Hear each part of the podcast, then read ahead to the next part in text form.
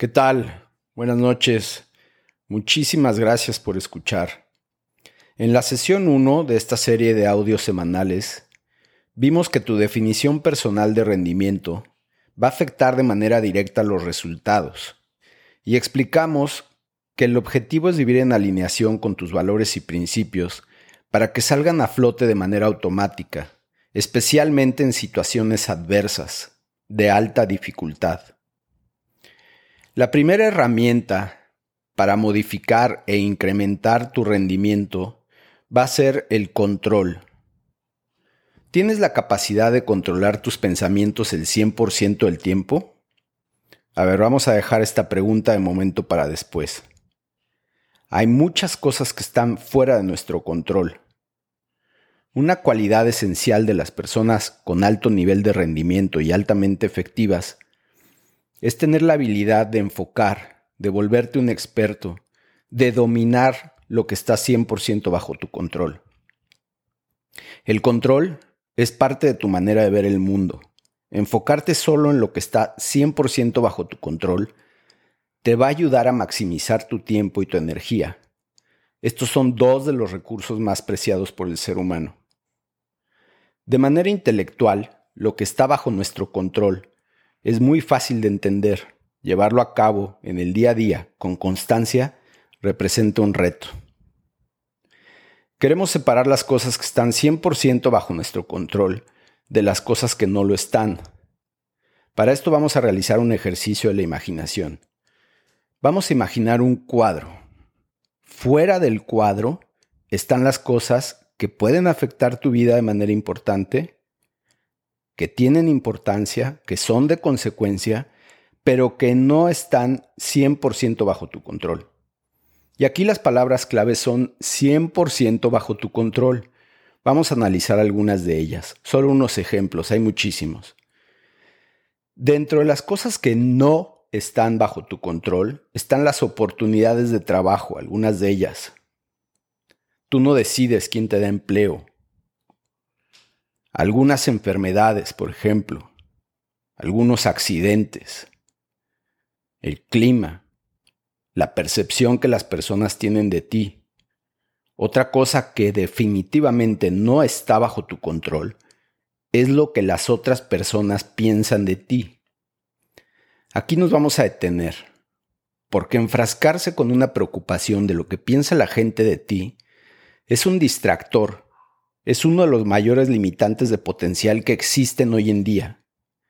Es muy fácil caer en la tentación de obsesionarse con lo que la gente supuestamente piensa de nosotros.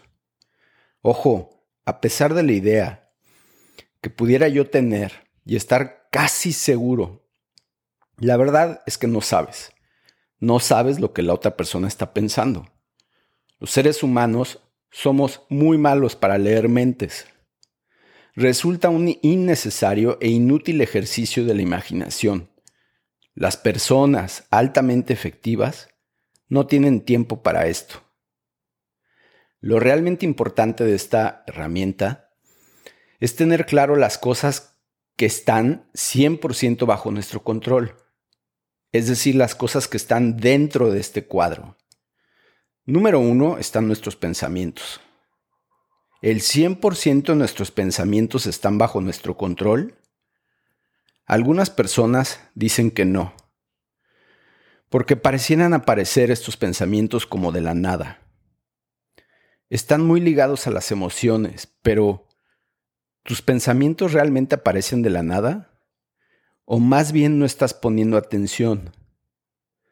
¿No será que a veces permitimos un proceso muy automático y que no estamos conscientes de nuestra cadena de pensamientos y es por eso que de repente te agarra uno y no te suelta? Porque si tus pensamientos no están bajo tu control, entonces bajo el control de quién están. Valdría la pena pensar en los pensamientos como si fueran semillas. Cuando les das agua a estas semillas, estas crecen todos tenemos las mismas semillas. Las semillas de la envidia, la semilla de la compasión, la semilla del enojo, la del entusiasmo. ¿Cuánto tiempo pasas pensando en estas semillas? Es decir, ¿cuánta agua les das?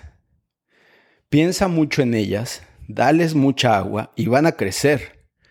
Se van a salir de la maceta y se van a convertir en una maleza si lo dejas. Claro que tenemos el 100% de control sobre lo que pensamos y de redireccionar cuando sea necesario. Reconoce y toma responsabilidad para que tus pensamientos te sean de utilidad, para que trabajen a favor de ti y no en tu contra. ¿Qué más está bajo tu control? Tus acciones. Nuestro sistema de leyes está basado en esto. Tú eres el único responsable de tus acciones. No puedes culpar a nadie más de las cosas que tú hiciste. ¿Tus acciones y pensamientos están alineados con tus principios y valores? ¿Qué más hay? Tu actitud. La actitud es el resultado entre tus pensamientos y acciones, es el puente entre los dos. ¿Qué más tenemos? nuestro esfuerzo, es decir, tu voluntad. ¿Qué tan fuerte trabajas en algo y a qué le dedicas tiempo? Está 100% bajo tu control. Estas cuatro cosas están 100% bajo nuestro control. Tus pensamientos, tus acciones, tu actitud y tu esfuerzo. Y si lo quieres resumir aún más, nos podemos quedar con dos, pensamientos y acciones. Todo lo demás es paja no aporta para incrementar tu rendimiento. Hay más cosas que parecieran estar bajo nuestro control, pero si, si lo analizas bien, se desprenden de una de estas cuatro. Este es un ejercicio de pulir y resumir lo más que se pueda, para lograr claridad. Repetimos, estamos hablando de las cosas que están 100% bajo tu control. Es un recordatorio para conectarte con lo que está bajo tu control entrenar, volverte un maestro, enfocar tu mente y dominar tus pensamientos. Quédate con lo que te funciona y desecha lo que no. Cuando pienses en algo que está fuera de tu control, reconócelo, velo pasar y déjalo irse. Consumirse por pensamientos de lo que puede salir mal en las cosas que están completamente fuera de nuestro control solo hará que te sientas abrumado, y con un sentimiento de que no hay un control sobre tu futuro. Te distrae de las cosas que sí están bajo tu control. El control es un componente esencial de la motivación intrínseca. Es un componente esencial de la resiliencia. Algunas veces tienes que ser muy creativo para lograr el control de las cosas. A veces nos encontramos atorados, en un mal momento, y es difícil ver la luz al final del túnel. Hay que entrenar. Una manera de entrenar el control es escribir todas las mañanas tres cosas que sí están bajo tu control. Cambia tu modelo de pensar. En lugar de estar preocupado sobre cómo estás ejecutando, empieza a pensar qué resultados quiero y qué tan buen trabajo hice en redireccionar el enfoque en las tres cosas que escribí. Al final del día, vas a descansar en la tranquilidad de haber dado tu mayor esfuerzo te tienes que dar cuenta que si te vuelves un experto en las actividades que están dentro del cuadro, vas a estar presente a donde vayas de manera más efectiva que si estás clavado en el pasado. Tienes una habilidad para ajustar cuando las cosas no salen de acuerdo al plan. Una de las cosas que puedes hacer para mejorar las relaciones en el trabajo, en la familia, antes de entrar y dar el primer paso adentro, de tu casa, de tu lugar de empleo, tómate un momento, respira, guarda la compostura y hazte la firme convicción, convicción, perdón, de que vas a entrar con la mejor versión de ti mismo. Entra de la manera más significativa para las personas más importantes en tu vida. Haz la pregunta de manera constante y varias veces al día. ¿Qué está bajo mi control? Si no te gusta algo, cámbialo. Y si no lo puedes cambiar, lo único que te queda es cambiar tu actitud. La próxima semana vamos a hablar de la siguiente herramienta del cambio. Que tengas un excelente día y muchas gracias de nuevo por escuchar. Saludos.